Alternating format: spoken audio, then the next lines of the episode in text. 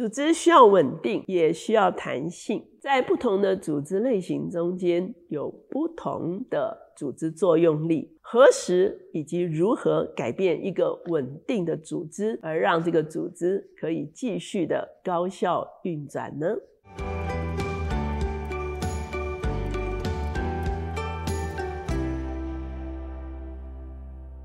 大家好，我是乔美伦老师。每两周一次，在乔氏书房和大家见面。今天我们的单元是快闪新书。我们今天所要介绍的这本书，就是明兹伯格谈高效团队。亨利·明兹伯格，他是加拿大麦吉尔大学的管理学的教授，他也是当代重要的组织管理大师。和思想家，那他现年已经八十四岁了，他现在仍然持续教学，然后他一共出了二十一本书。那这本书呢，其实它算是可以说是一个组织学的一个基本概念的一本书，所以呢。他一开始在书里面就谈到什么是组织。他说，我们每一天呢，一整天可能都跟十个或以上的组织产生互动。可是很多的组织它都有不同的形式跟架构，而且每个组织的运作方式其实是没有定论的。比方说，他在书里举了一个非常有趣的例子。他说呢，一个乐团呢，他们接受一些专家来对他们做评估。可是呢，评估的结论让我们觉得好像跟乐团的概念是完全不一样的。他们的评论是什么呢？他说，整个演奏过程中，四位双簧管演奏者很多时间无事可做，应该减少双簧管的数量，并且更平均地分配演奏工作，以减少演奏者劳逸不均的问题。二十把小提琴都在演奏相同的旋律，这是非必要的。工作重复的现象，应该精简小提琴人手。设备老旧是另一个要讨论的课题，因为小提琴首席使用者的乐器有数百年历史。如果按照正常折旧计算，已经减损为零。所以呢，我们会看见这个哈专家来评估一个组织的时候。因为他是用一个好像工厂或者是企业的一个工作效率来做评估哈，所以呢，他跟一个乐团真正什么叫做乐团的绩效哈，其实是完全格格不入的。所以呢，我们就会发现不同的组织其实它的绩效也有不同的评量的标准。在书里面呢，他提到了一般组织在管理上可能会有的八个难题。那第一个难题呢，就是规划的困境。他说，这是所有管理难题中最基本的，因为平常的事务已经都非常的忙碌了。那如何事先考虑规划、制定策略？哈，其实是对一个组织非常巨大的挑战。第二个是联系的困惑。管理的本质就是与被管理的那些事保持距离。那如何保持距离，又能够消息灵通，而且呢互相联系？哈，其实又是一个难题。第三个难题是分解的迷宫。组织的世界常常被分解成为一小块一小块，不同的部门、不同的单位、不同的预算、不同的计划。一个组织如何在支离破碎的情况中间来加以整合呢？第四个难题是衡量的疑难，很多重要的事情是非常难以衡量的。那如何去衡量什么是重要的事情呢？那如果用错误的衡量标准的话，就会做出错误的衡量。第五个难题是授权的困境。如果工作做得好的管理者能够获得大量的资讯，可是很多非正式的资讯，很多是属于个人性的、口头性的这个情况，那。如何能够把工作授权出去呢？第六个难题是行动的两难。管理者如果为了要更多的了解情况而迟延做出决定。那怎么样在复杂的一个环境中间果断行动呢？第七个难题是变革的谜题，经常变革和一成不变都会导致组织失常。第八个难题是自信的拿捏，管理阶层必须展现自信，可是呢又不能够过度的强势，不能够傲慢自负。哈，在谈完八种组织的难题之后呢？他首先提出来，组织有四种基本的类型。那这四种基本的类型呢，第一个类型是一人做主企业，比方说老板非常强势啊，或者他是创业者，比方说啊贾伯斯啊，就是非常的可以说是最高阶层，然后这个个人意志最强的一个代表哈。他描述到福特汽车的福特当年，因为他是创业者哈，所以他的意见也是非常强。第二个类型呢是内建设定的机器，那这种情况呢，其实基本上就是。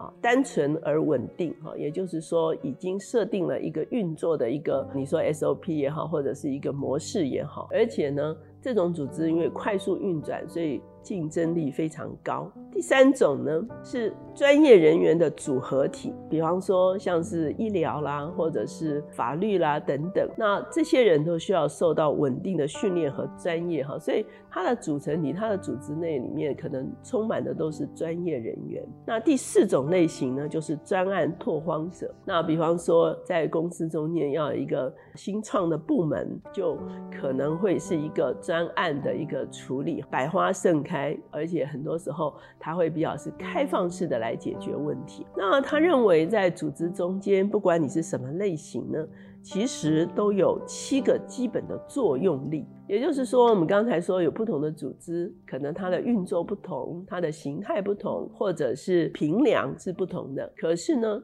它在组织里面必须有一些基本的作用力，也就是去推动这些组织的一些基本的推力，一种动力究竟是什么？比方说，在一人做主企业，哈，他说最重要的一个动力作用力就是团结。比方说，贾伯斯，啊，他说他要做什么，整个公司就动起来，要来完成这个领袖的一个下一个阶段的重要目标。所以呢，通常一人做主的。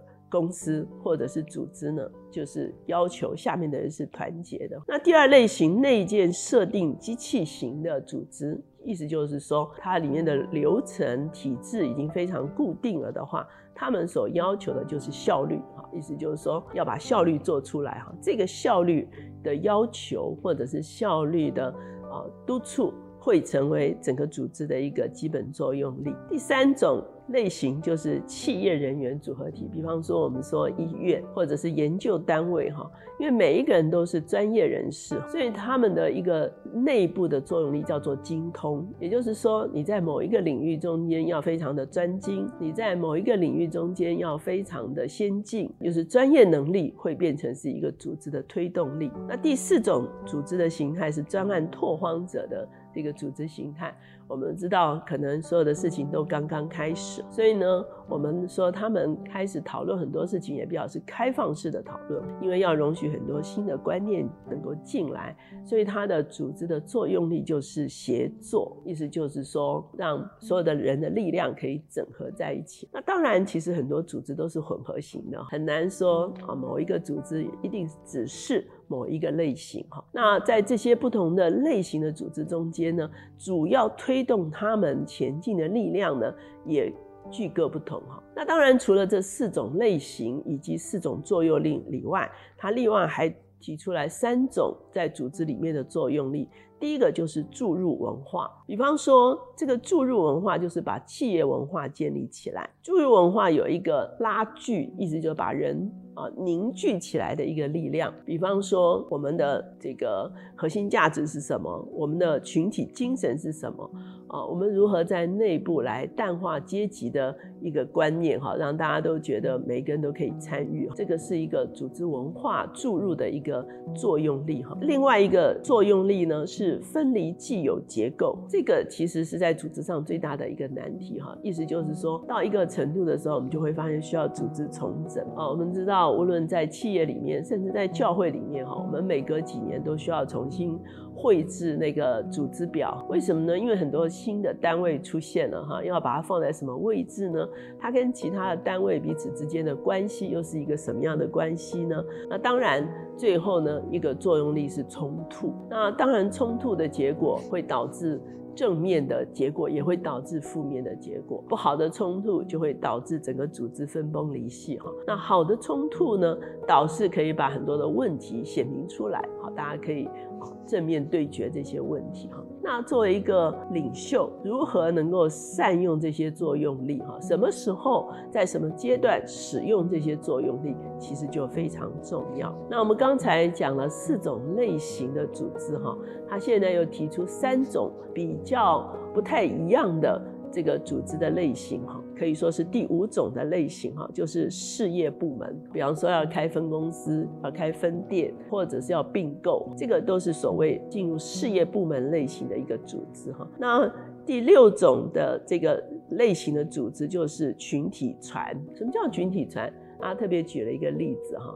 我们知道，在以色列有所谓 kibbutz 啊，意思就是集体农场哈。那他的意思是一些人呢，他们有一些生命共同体，他们有共同的利益，他们有共同的价值，他们有共同的生活方式。那我们会看到，像很多 NGO 啊等等这些哈，也是哈用这种所谓的群体传，意思就是说一群人他们共同生命连结去完成一些事情的一个组织形态。那再来的时候呢，第七种呢组织。的类型就是政治竞技场，那当然这个就是一个最负面的一个组织的形态，意思就是说很多人把组织当做自己来获得舞台，呃，或者是取得资源、获得高升等等的一个竞技的舞台，这些因素。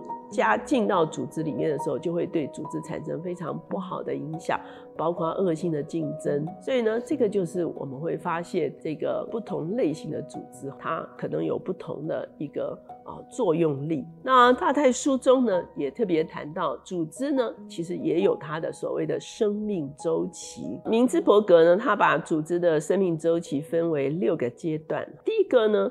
他说，组织诞生的时候，有的时候真的是一人做主企业啊，比方说我们会看见很多的新创事业。那周期的第二个阶段呢，就是许多组织在初创时期，只要创办人仍然当家，就会维持这种组织类型，或者是局部的维持这种类型。意思就是说，虽然他可能分工了，他可能用专业团队在做了。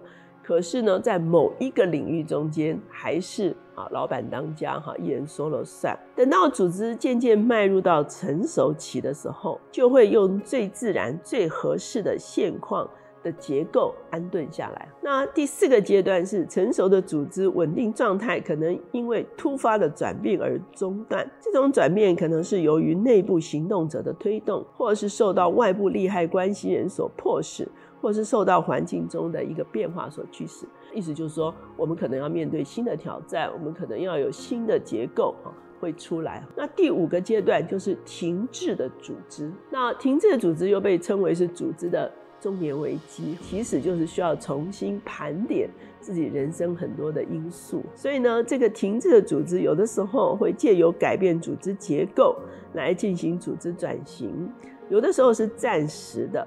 有的时候是领袖所推动的，有的时候是持久的，有的时候会重新灵活的编组。那第六个阶段呢？组织可能因为自然原因而结束。我们说很多时候，这个我们都看到创业创新哈，可是呢，其实默默的结束创业的人比开始创业的还要更多哈。所以呢，有的时候组织是因为资金匮乏，有一些组织呢是因为。掺入了所谓的政治竞技场的这些元素所造成的组织的结束，在面对组织周期的这个过程中间呢，其实一个领袖他所需要关注的是三件事情。第一个是职务的扩展，那职务的扩展其实会带来组织的一个变革。那第二个所要看重的是人员的赋权，很多时候一人做主的企业渐渐就要权力下放，让下面的人有更多做决策的机会。这个是一个啊，可以培养他们成为人才、成为领袖很重要的一个过程。而在这个过程中间呢，组织就会强大起来。第三个是技能提升，特别在很多技术性、专业性的一个组织的里面，技能的提升其实是一个组织变强而且变稳定非常重要的一个力量。对每一个领袖来讲，最需要研究的一件事情，就是什么时候要去改变一个必须稳定的结构。这个其实就是每一个管理层最需要注意的，因为一个组织如果是平稳的哈。可是什么时候要打破这个平稳？什么方式来打破这个平稳，而打破这个平稳之后，却可以继续前进，进到下一个稳定期哈。所以组织需要稳定，也需要弹性，两者彼此之间有的时候是互相妨碍的。可是呢，如何在稳定跟弹性中间取得一个平衡，其实是很多管理者最重要的一个功课。在西元前两百四十七年到啊一百八十八年的这一个时间呢，迦太基有一位非常著名的将领，叫做汉拔尼。哈，当时候呢，汉拔尼呢横跨整个欧洲，哈，他骑着大象来翻越阿尔卑斯山，然后他横跨阿尔卑斯山，在罗马人完全没有防备的情况中间来进攻罗马，这是汉拔尼哈把。罗马打败非常重要的一个事迹哈。那汉巴尼回顾他这个啊跨越阿尔卑斯山的这一个壮举的时候，他说了一段非常有名的话。他说：“我在这个路程中间，不是找到一条路，就是开辟一条路。”那我们会看见，在快速转变的这个社会的变革中间，组织也要快速的改变。组织一方面要稳定，一方面要更新，在稳定跟更新之间如何拿捏？那个时间点是什么？要注入一些什么样重要的作用力，使得组织能够既平稳又变革？其实是每一个领袖非常重大的挑战。所以今天这本《明知伯格谈高效团队》就推荐给大家。